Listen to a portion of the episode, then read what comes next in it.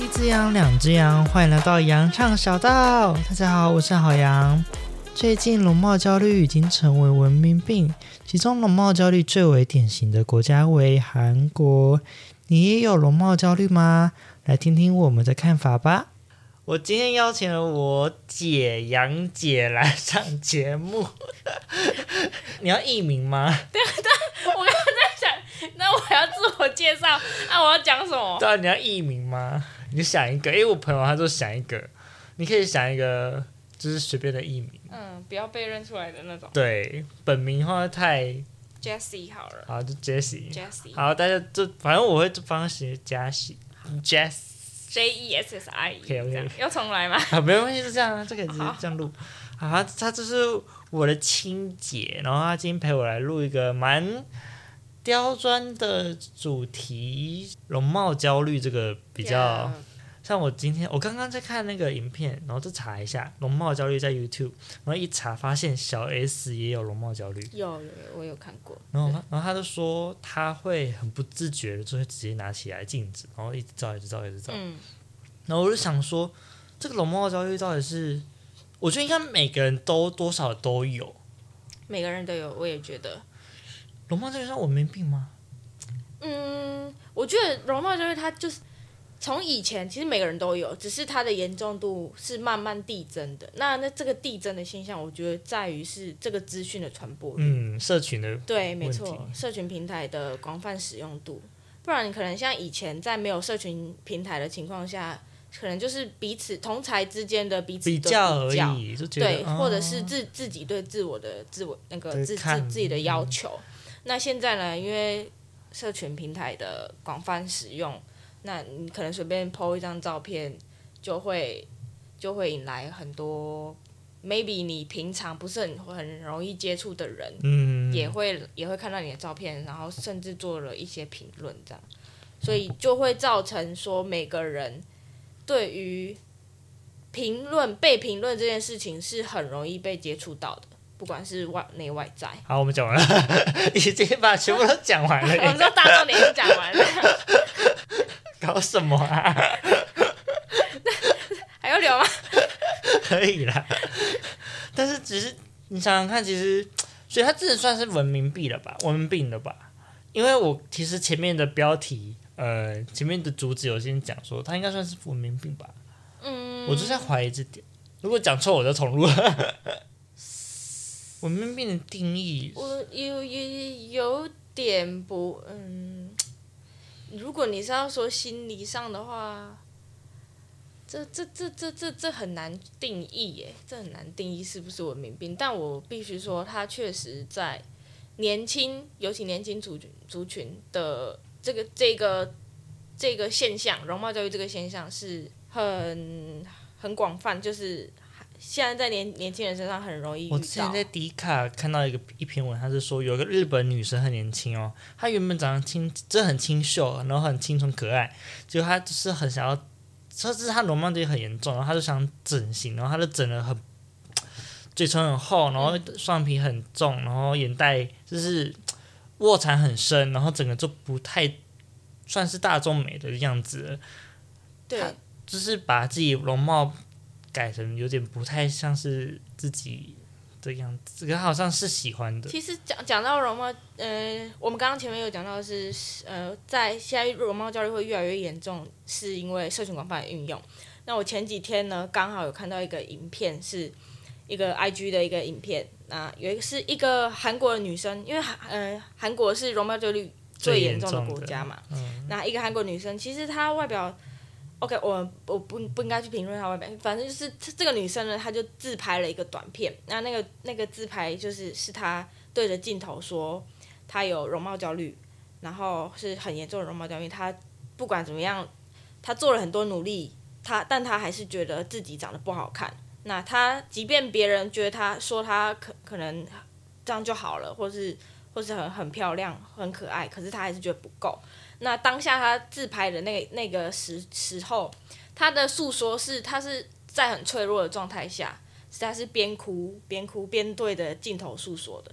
那其实看的时候，看了看到这个影片的时候，我觉得很心疼。但是我觉得，我觉得最可怕的一件事情是我当我点进了这个影片下方的留言，啊、下面的留言呢，竟然是酸酸言酸语居多。说什么啊？说什么？说这有他们呃，很多人是说这有必要呃，这有必要自拍吗？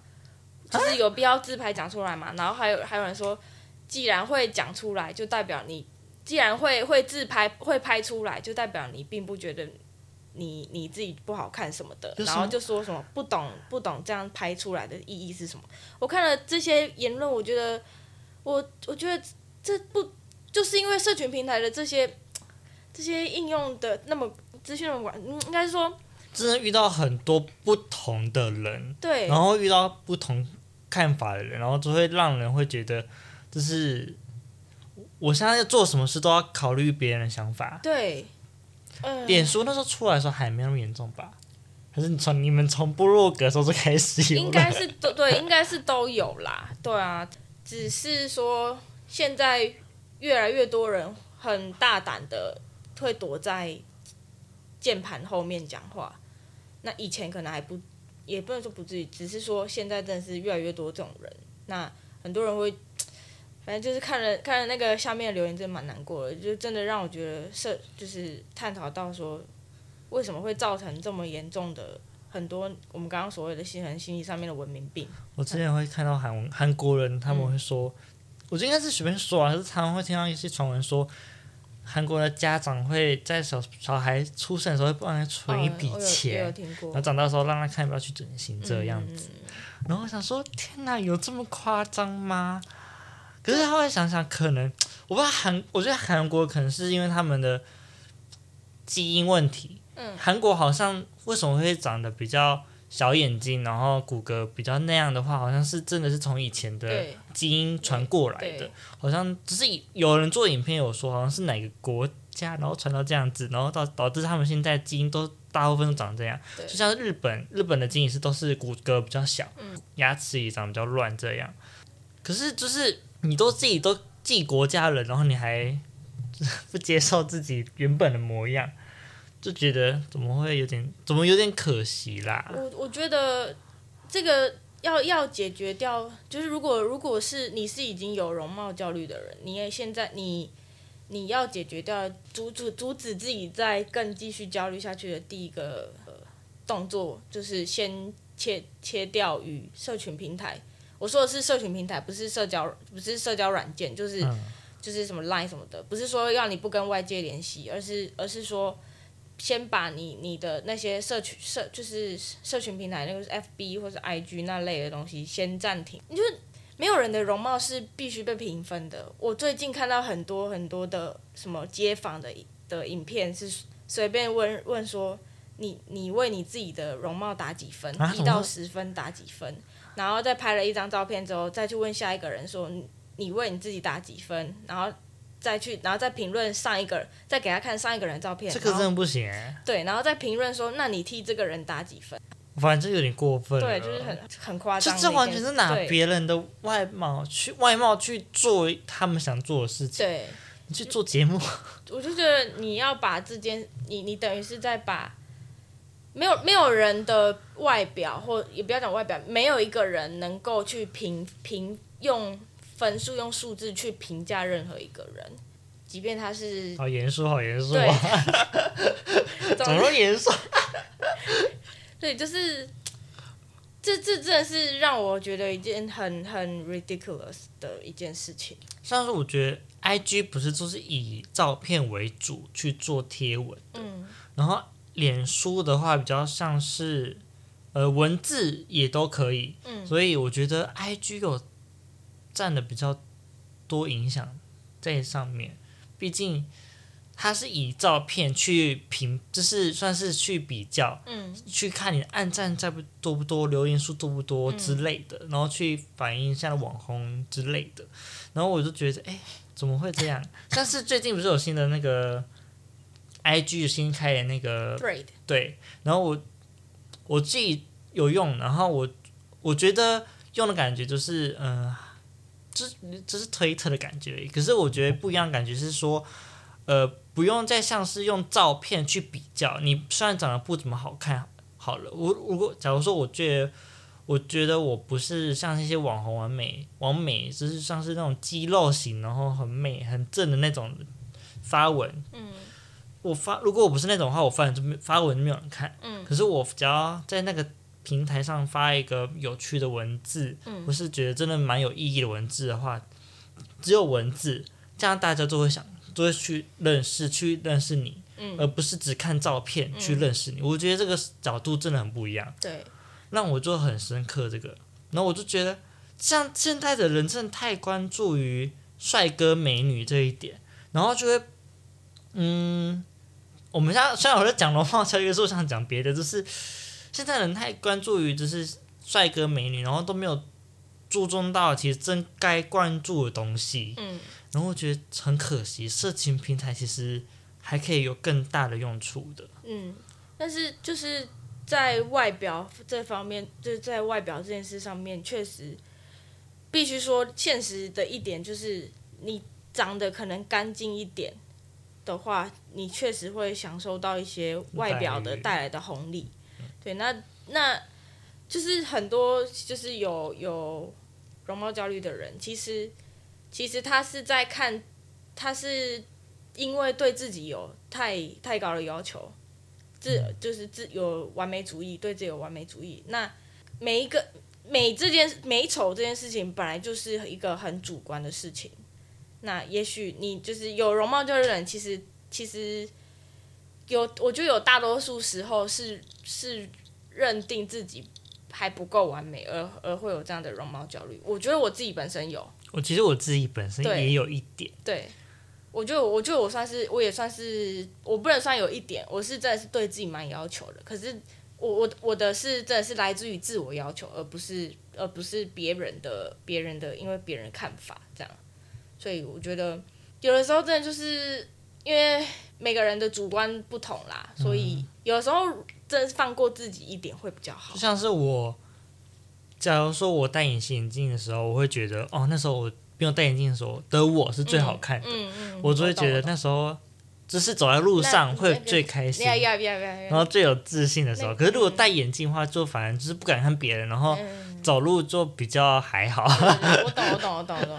对。呃，我刚刚有看到一个是说，呃，化妆也是你那个内心的武装，就是让自己一个武有一种武器装备的感觉啦，嗯、对吧、啊？所以像所以说，像你你。你去工作面试那些的，都是一定要一定要把自己打理好，对，打理好。你才、嗯、那个那个打理的用意，就是为了让你自己在应该要出现的场合跟时段的时候有好的印象。没错，应该就是应该要有那样子的气场来去来去做你该完成的事情。我就在想，嗯，我觉得我容貌焦虑其实多少有做多少有，可是我觉得我是慢慢的改变变还好。嗯，只是我以前也会觉得。呃，可能要出门一定要戴隐形眼镜啊，然后就是可能要就是可能要化妆啊之类的。嗯、后来有，我觉得你改改蛮大的，你改、嗯、你改善蛮。我后来最近，我就是这几年，我像都平常都不戴隐形眼镜，然后都戴眼镜出门。嗯、然后妆的话变淡妆，就是不会再化，就是可能要遮盖很多东西的妆容。嗯、然后虽然没有说会变很有自信，只是就是。至少我会觉得哦，这就是我真实的样貌，嗯、我会就觉得没有什么要特别在在说，就是这不是我之类的。嗯、我觉得就是我想把最真实的东西拿出来的感觉，对啦。嗯、就是有之前有认识一个网友，他就跟我说，就是我们在聊天，然后他就说他有存一笔钱要去做正颌手术啊，嗯、然后要去只想要去割双眼皮啊之类的手术。然后我就说，嗯、呃，我其实我觉得我还好，我自己虽然也蛮想割双眼皮，可是我觉得。我现在样子也蛮蛮喜欢的，嗯嗯、然后他就他就跟我说，他蛮羡慕我这个这个模样这个样子有这个想法，因为他觉得能够轻易说出我很喜欢我现在的样子、嗯、这句话，没错，很很难。嗯，我以前不太喜欢我自己的嘴唇厚，然后还有可能一些自己觉得小缺点，可是后来后来发现其实那些不是缺点，而是你的特色，特色我就抓到。我朋友跟我说那是其实特色，你不要去在乎那些。然后后来我想想，对，像是双眼皮好，我也很想做双眼皮，然后我就想说贴双眼皮贴。可是我朋友都说你单眼皮最好看，那是最好看的东西。嗯、然后我觉得对，好像也不用特别去改。嗯，后来想想，其实真的本身的模样就是最好看的，嗯，不用。如果你有特别想改，那是没关系，是你的主观。可是如果你特你，如果你有自己觉得还是自己本身你模样最好的话，这个想法是最棒的啦。嗯，当然就是会想让自己变好，也是也是会想，因为有时候有时候会觉得自己身上有哪里不完美，嗯，然后会就会变成说。因为那个不完美，而让自己会更加对自己越来越苛刻，或者是说不不去抬头挺胸的去面对一些事情，或者是就等等之类的，或者把自己藏起来。那如果你就是有想要去改善那些不完美，改善那些不完美，让你能够变得更更加有自信、更更强大，或是更就是其实是让让自己开心是最重要的。嗯、那这这也是爱自己的一种。我觉得这没有不好。对，这这也是爱自己的。我觉得你要让自己开心，而不是你为了别人而开心、嗯、这个事情。就像其实我说的，我我会有容貌焦虑，是我一直都对我自己的身材就是不够满意，我一直都觉得自己哪里哪里胖哪里肉这样。那我因为其实这真的是从小时候开始的。我小时候小时候就是，嗯、呃，我跟哥哥只差两岁，哎，两两岁啊，两两岁，对，两、嗯、两届，嗯，嗯，对，两届。那我我小时候去找哥哥，啊，因为我那时候很胖，嗯，对，然后小时候去找哥哥的时候，哥哥班上的同学就会说，就会叫我胖妹，然后说，哎、欸，胖妹来了，胖妹来了，然后久而久之呢，这个就刚好胖妹这个词就是传到了我的同学耳里，然后我同学他们开，对我同学就变相的用这个胖妹这个词来来嘲讽我，那。那我刚开始，如果就刚开始本来只是哥哥他们那边的朋友的一个可能亲切的一个用词，嗯，但被我的同学同辈的同学知道之后，被拿来当做一个可能在大家在斗嘴的时候的嘲讽用词，然后就变成了造成了造成了我我对自己我对自己的不自信，就是是从那个时候开始，然后再来就是，即便我到即便我到我嗯，我后来我就是都一直这么肉嘛，嗯，那。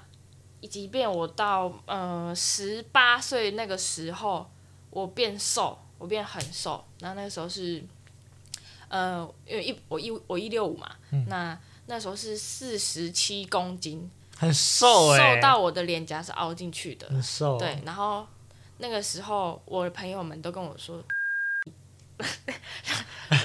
我逼掉。那个时候我的朋友们都跟我说，哎、欸。哎，Jessie，你这个你现在太瘦了，你那个脸都凹进去不好看。然后那个时候的我，我觉得那个时候的我在拍照的时候是会稍是稍微有一点自信的，但是因为朋友的一句话就说：“哎，我觉得你现在太瘦不好看。”又让我又让我对对自己又怀疑说：“哈，那我到底怎样才是最好看的？”所以所以那个时候看着看着看着自己的身材，我那时候真的是很瘦，但是那时候瘦是不健康的瘦啦，因为我的身形还是就是。就是就是还是我觉得还是不完美，所以那个时候我虽然很瘦，然后稍微拍照有点自信，但我还不然我不是快乐的，我也没有觉得我比较喜欢当时的自己。我觉得我自己也有诶、欸，就是这个状态，就像是说，嗯，以前在跳舞的时候，嗯、我会觉得，因为我手长脚长，然后我也比较瘦，嗯、所以我觉得我自己跳出来的样子，影片样子很丑。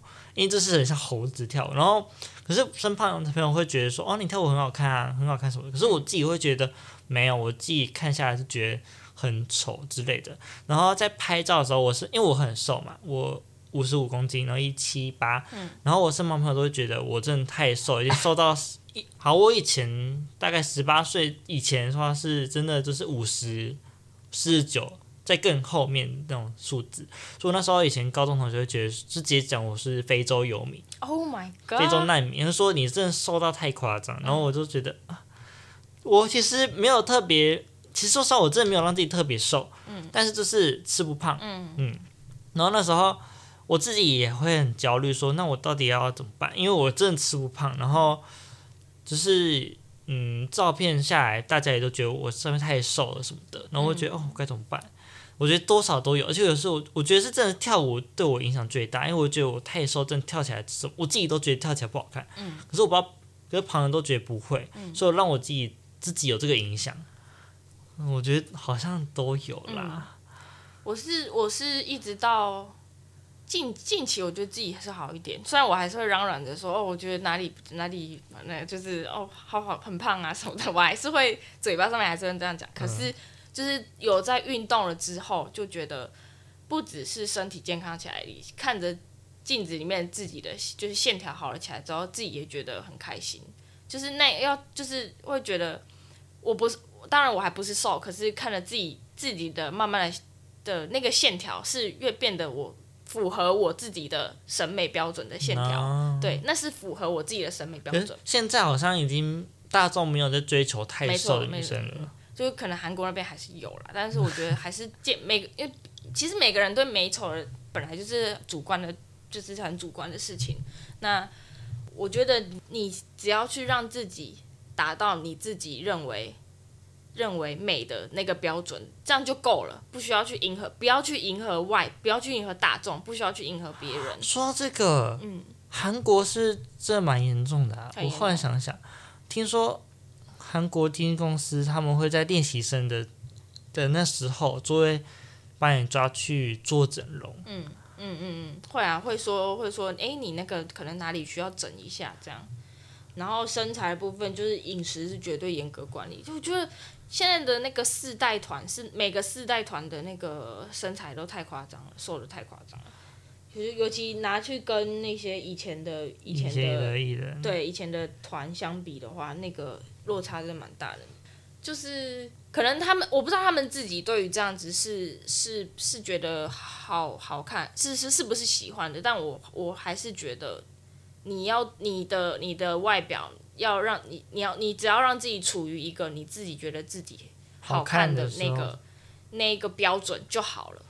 其实我不知道，其实我觉得现在韩国的娱乐圈虽然比重还是会选择漂亮的，可是我觉得粉丝跟观众的角度已经慢慢去取、哦、取向于只是有才华的人。但是对，但是但是你知道我，我我刚好也有看到一个一个影片是说。呃，也是在也是讲韩国的，然后说她有一个女生，她在韩国，她跟朋友排队，那他们不胖，他们真的不胖，一点都胖，一点都不胖，我真是我看了那影片，我觉得很夸张。然后他们就排队，然后后面就就有三个韩国人，一男两女这样，然后他们就就就一直在说什么前面的两头肥猪啊什么什么的，居然是用肥猪这个词哎，然后就说什么怎么。怎么都不，他们确定他们还要再吃，还要再吃吗？就是他，因为他们好像是在排队排一家餐厅这样，就是说什么不要再吃了吧，什么什么的。然后因为哦，讲讲的人是外国人，所以他说他讲的人不是韩国人，不是不是啊，不不是啊，呃，就是讲这个故事的人是是外国人，啊，然后他说后面的是韩国人，啊，对，然后他说他们说他们好像以为那些韩国那些韩国人好像以为他们听不懂这样。然后就后来还有就是同时间还有另外一个另外一组也是也是外国人在讲韩哦，因为刚好那个那个是在讲韩国的那个容貌焦虑部分的的主题的影片这样，嗯、然后同时另外一个外国人也是有遇到类似的情况，然后是说也是明明就人就不胖啊，我就不懂他真的韩国现在对对身材的标准太苛刻了，他们好像真的要瘦到见骨那种，他们才觉得那是瘦，因为偶像。都会很瘦，像 Lisa、嗯、泰妍那种很瘦，什么 A 四腰，然后几寸腰这样子。就就是连，但是就连大众一般大众都要做到这个地步，我真的觉得这个这个社会好苛刻哦，就是他们的大众眼光好苛刻，尤其是他们的男生，他们男生讲话都很贱，也韩流太太太盛行在整个不止亚洲圈，甚至就就是应该说太盛行于全世界了。所以变成说，大家好像都会渐渐要去达，要去迎合这个流行，去去跟上这个标准。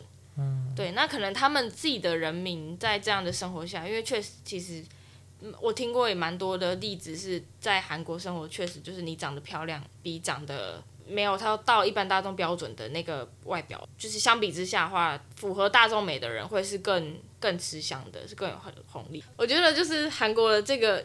就是 K，就是韩流有影响到整个，应该说新一代的年轻人。嗯，对啊。想一想以前，以前不就不是旧时代，以前的时代他们会是以前是日本嘛，嗯，日本话比较多，像是呃黑皮肤哦，一零九辣妹，对，非主流那种。一零九辣妹。对啊，日日本就走了比较不一样的风格。嗯，他们要走出自己的特色。对，这嗯，日本还比较特别。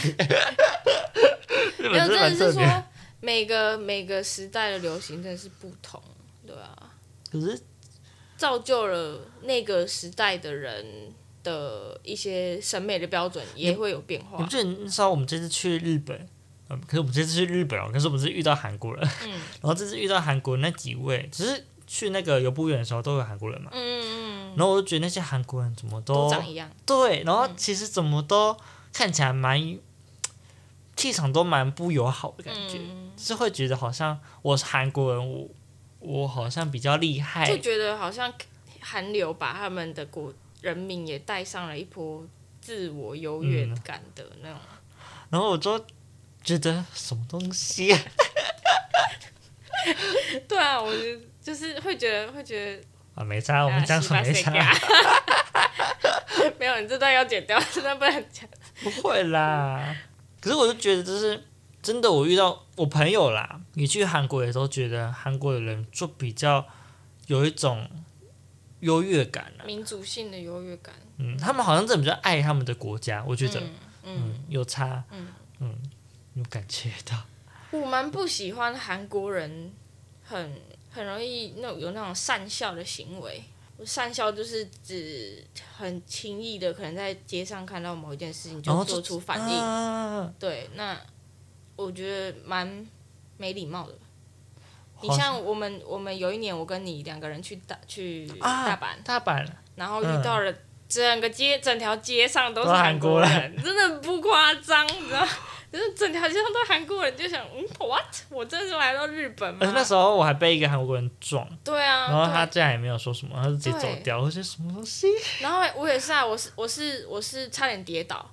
然后，嗯、然后就反正就这样踉跄了一下子，然后就前面的韩国几个韩国的男生就在那边笑，我就觉得超不爽。他们都有看到我们这样哦。然后那时候不是我们两个在那边跟跟老师你说那小朋友，超不爽的，啊。就觉得真的是很没很没礼貌。还是可能只是韩国的世代那些，只是可能那些年轻人这样吧。或许只有那些比较。只是一些人比较没教养，可能被我们看到，嗯，还是有礼貌的，就这样。就像台湾一样，台湾一定还是有一堆没礼貌的，都有。其实台湾也蛮厉害的，啊，没礼貌也蛮多的。要比的话，还有很多可以讲。就这次去玩日本，就觉得日本的男生就真的就是。气质不一样，嗯，成中稳、成熟稳重的感觉，嗯、然后他们也不会在公共场合就是做一些越矩的行为，不会，不会，就是不会在公共场合表现出好像把自己的一些把他们情绪表现出来对啊，所以也不会把他们对于一个、嗯、对一个人的一个反应或者是感想立刻就、嗯、啊啊喜形于色，就是不会说立刻就。把那个情绪表现在脸上，这导致他们压力很大了。呀，这确实是，就是是有好有坏啦，对啊，我觉得。但是我听听到已经有人说，他们在日本出去玩的时候，有被日本人故意撞。嗯。因为他们好像最近日本会有这个行为，嗯、就是他们好像真的是压力太大，嗯、或者就是想抒发，然后撞你，然后不想跟你说抱歉，都直接走掉。嗯、然后已经，像是有一个 podcast 节目叫做《到处都是到处都是疯女人》，然后那个主持人叫。好，反正有个主持人，嗯、他是去日本，然后就是在地铁的时候，在等车的时候被一个日本人撞，嗯、然后他就当时候他被撞的时候，他就就是日文说：“先生，我我被你撞了，你是不是该说什么？”嗯、然后日本人当时就是不理他嘛，然后开然后开始讲，他用英文去讲，然后他讲英文说：“你撞我，你撞我。” You you you say apologize 之类的，然后那个也不理他，然后他就跟他当场跟他互骂，然后我觉得，哎，这是怎么这样？日本人就有点颠覆我的想法。可能真的，嗯，压力啦，压力啦，对啊。太压抑自己的那个，嗯。可是我觉得，我觉得日本人有蛮蛮有一种管好自己事情的就好的那种感觉。啊，我好像知道。Mind your business 就是，觉得他就是有点这样，有点也不是说不好，也没有说不太，就、嗯、是也没有说太好。只是我好像最近这好像是个趋势，日本好像真的是以自我为中心。有一部漫画叫《咒术回战》，嗯，然后他那时候也有讲说，日本人就是日本人就是真的只在乎以自己为主轴，嗯、所以他们。对于其他人，真的就是还好，没有很在乎，嗯、所以会导致有很多一些压抑的事情，嗯、跟一些呃你怨恨的事情，嗯、然后说不出来，导致会有一些他们的漫画主轴就是怨灵，嗯、跟诅咒这样子，嗯、然后就延伸这个漫画，嗯、我就觉得哎，对，怎么会这样？日本人就是、嗯、真的是有点太过压抑，所以有有时候有很多人说觉得日本人很冷漠，但其实我觉得。呃，真的是，那是一个界限啦。那他们是为自己设立了一个界限。那我觉得这是确实是有好有坏。有的人会觉得说太过了就是冷漠，但有时候必要的界适当的界限是必要的，因为你要为是不是保护自己，那也是让也是让很多事情不会乱了套。有好有坏，有好有坏。而且其实日本的容貌焦虑蛮严重的，因为日本女生。基本上出门都要化妆。对，因为日本就是基本上你可能尽管只是出去倒个垃圾，也必须要化妆。因为他们觉得那是礼貌。对对，他嗯，但其实很多的日剧也都会去演演说，哦，呃，外出是一个样子，嗯、那回到到家又是另外一个样子，嗯、那就是现在就是其实蛮多日剧都都是演这样的。但但是其实真实日本人还不是这样啊。对。就像是呃，日本的动漫其实都是反映。日本内心的想法，是可能日本有些动漫就是可能走在路上，嗯、说不要挡我的路之类的。嗯、可那只是日本内心会想说，可是他们走在路上，如果有人挡他路，会说啊，すみません、すみません、すみません，可以一直跟他道歉这样子。嗯、就只是他们用动漫去反映他们真正的想要表达的东西。嗯、在在台湾容貌焦虑，我觉得年轻一辈蛮严重的，尤嗯、呃，尤其是国中高中生。 高中尤其尤其高中生好像每个都要很漂亮，就一定都要化妆。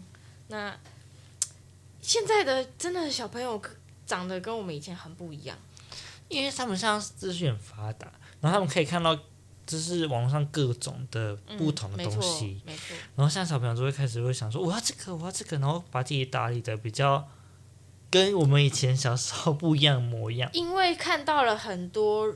很多他们觉得很漂亮的标准，嗯，所以会想要让自己也达到那个标准。这其实不是他们本来应该年纪要呈现东西的，嗯、我觉得有点可惜。现在有些很多国小生，他们就已经会开始会化妆了，嗯嗯、然后开始在，他们已经有很多不同的认知了，嗯、然后觉得，哎，怎么会这么的成熟？对，嗯，早熟，嗯，我会吓到。我觉得这里真的多少都是资讯太发达，知识太发达的问题，而且像。国高中生他们穿好，高中生好，我就常看到这高中生。嗯，高中生的穿搭真的是已经变得，我觉得哇啊，我我我明明跟他差不到几岁，我怎么啊，我怎么看起来我很烂？嗯、现在不是什么 Y two K，对 Y two K，Y two K，但我还是看不懂。但是就是，你知道 Y two K 流行是到后面我我朋友跟我说有 Y two K，我说那什么东西？啊、对，我也是，我也是先知道的这个名词，先听到才哈。那什么，我才去查说哈，是这样。经常常常在那个捷运上面看到一些，就是可能好穿搭蛮嗯蛮蛮不错的小朋友，可明明看起来算是成年人，看起来像成年人，可是明明他们年纪只是小朋友。嗯。我会觉得怎么会这么颠覆我的想象？嗯。我会觉得哎，怎么这样？而且小朋友真的很常看到一些国高，可能只有高中生的小朋友。高一而已，可他可是他的那个 IG 的追踪数量都一万多人以上。哦，讲到这个，他们，我觉得现在这个现象很很可怕是，这些人会为了这些小孩会为了要追求那个追踪数而而上传一些要迎合大众的那些贴文的照片。啊，牵到问题太大了，我觉得那就很很常看到有小朋友已经在拍裸露的照片了，嗯，可能是什么什么露腿啊，或者是露就穿的很清凉，嗯、那就是为了要迎合，迎因为为了要达到他那个追踪数的提升，为了提升追踪数，我觉得这一部分真的是也是蛮可怕的一件事情。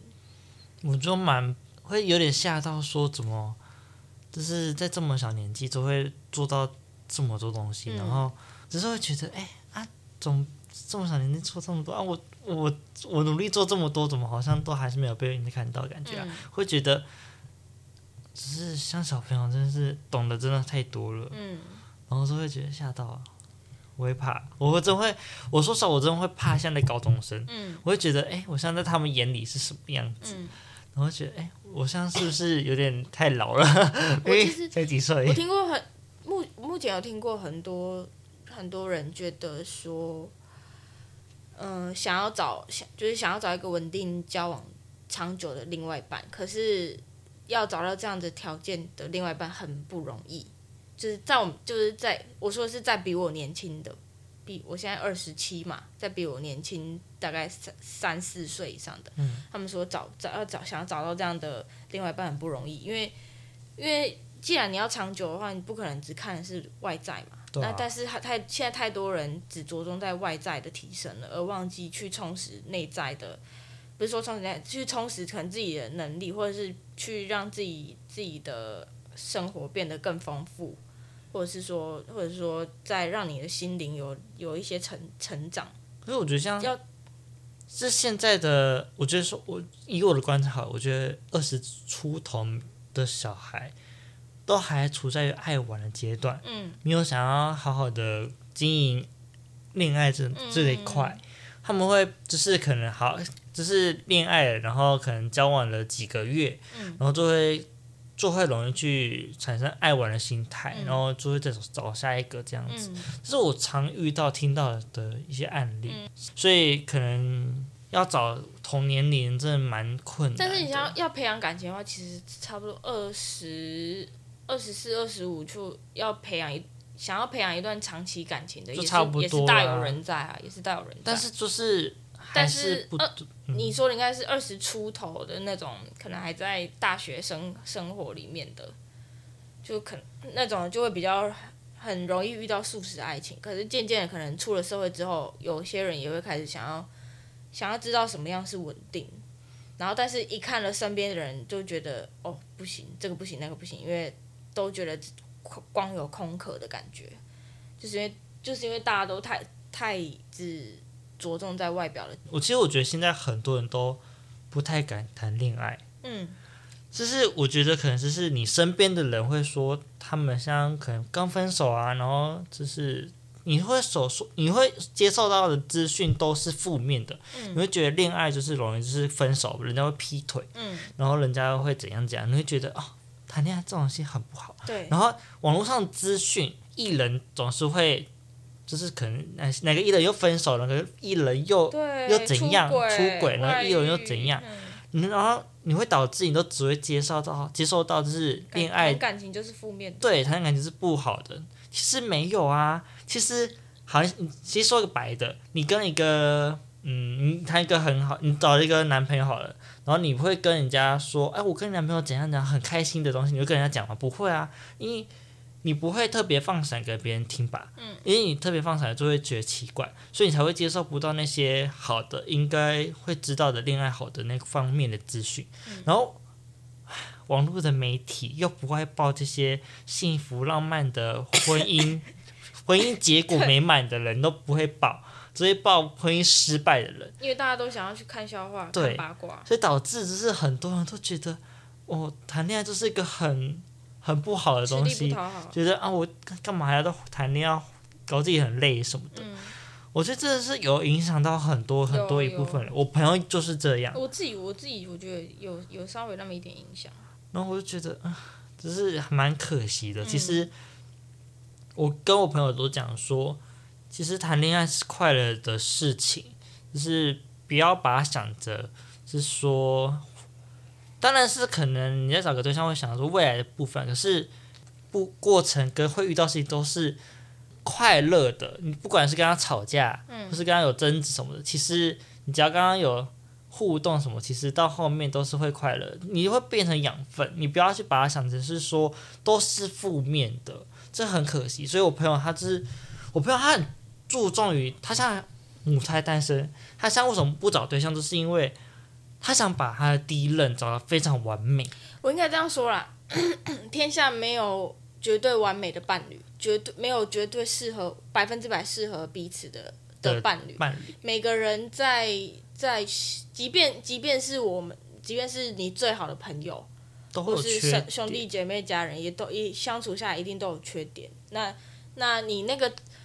那这些都是透过长期的生活要去磨合的，没有说不磨合就就绝对绝对百分之百完美的。那有的话，那那有这种人的话，那那你那是真的很幸运了。但是但是真的是你要找到这种人是，应该说真的是没有这种人。我朋友他还目前还在处在于那个转角会遇到爱的那个状态。哦，就是太多。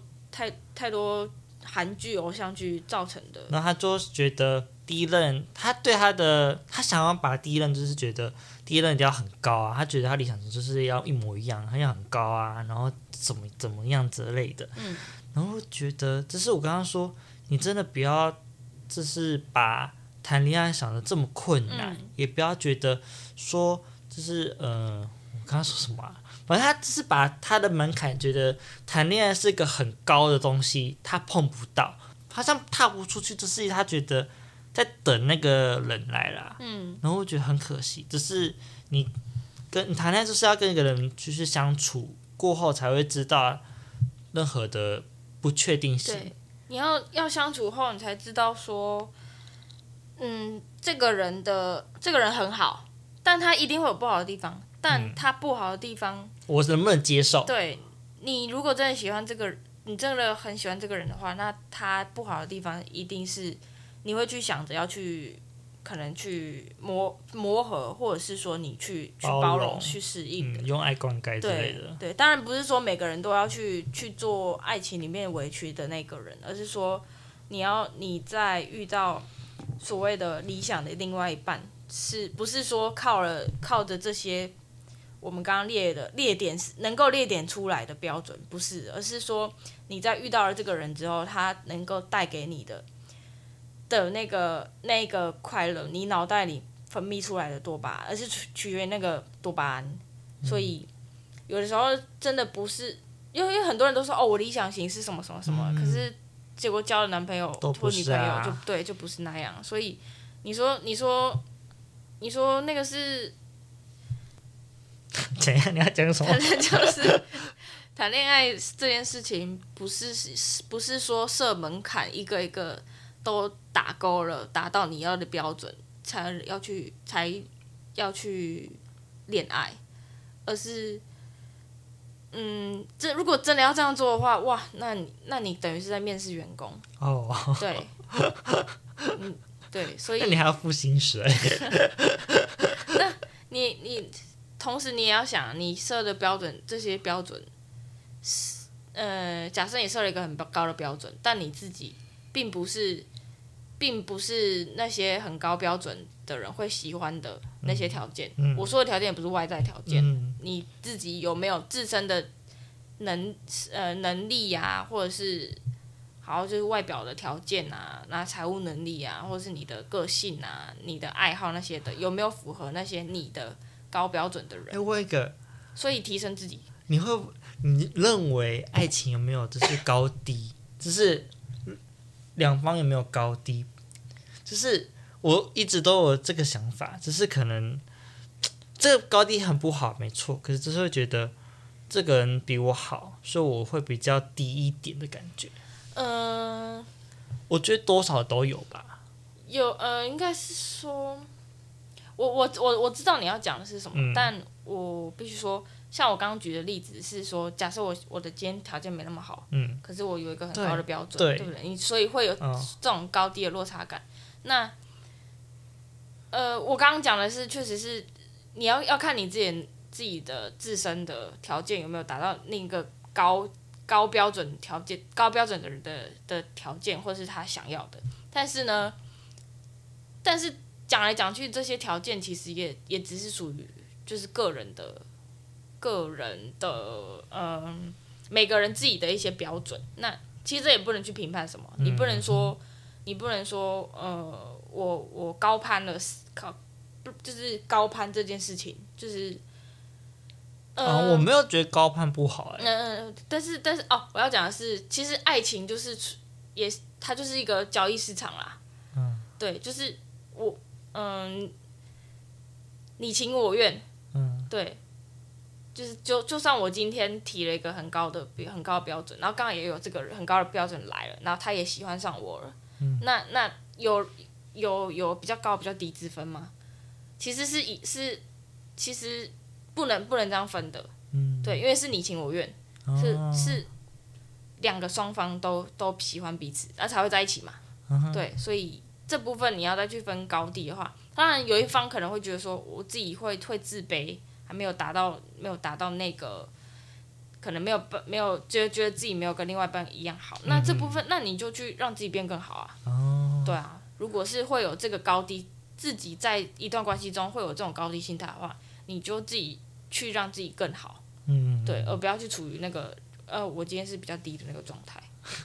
我之前有听到一个蛮有趣的，蛮有趣的，只是反正有听到说她的男朋友 突然就是要出门之前是想上厕所，嗯，然后结果来不及去就是厕所，然后。嗯搭在床上这样子，嗯嗯、然后他女朋友 就是想说，你怎么在干嘛？嗯、然后男朋友说我也没办法，都来不及啊。嗯、然后然后女朋友就是要感觉，就是赶快要帮他亲一亲，然后他们俩出去什么的。可是女朋友并没有因为他这样子而不会去嘲笑他，然后他们会他不会开玩笑，因为他们就觉得这没有什么，嗯、他们因为女朋友会觉得。这件事情根本没有什么好说的，嗯、觉得诶，这只是有趣的小、嗯、小情趣，并不会让我贬低你。对，所以我觉得这个想法很不错，这你不是不错，这个观念很好，只是觉得，嗯，可能就是你做了什么，嗯，失态的事情，可是我并不会觉得你失态，反而觉得啊很可爱。我觉得，我觉得是，他是因为应该说那个女生跟那个男生呃处于一个很好的状态。他们遇到了一个对的彼此，对的另外一半。那当你遇到真的遇到了这个对的另外对的人的时候，他在他在怎么样不好的状态，你也会你也会你也不会觉得那是不好的一件事情。对，所以很多人说他他生气或者他乱发脾气的时候，在他的眼在另外一位眼里，另外一半的眼里是可爱的。嗯、对，那就是因为他们遇到了对的彼此。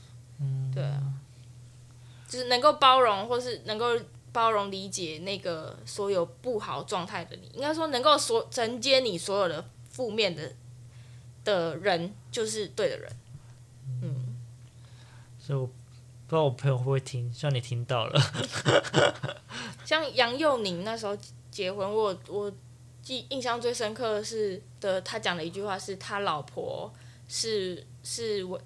唯一能够接触、接住他、接住他所有负面情绪的人，我觉得我我也是被这这句话打醒，就是就是确实，我也是想要找这种人，能够承接我我所有负面，而不是只看看于看在我光鲜亮丽的，的对的好的那一面而已，嗯、而是也要能够承接我的我的不好的那一面。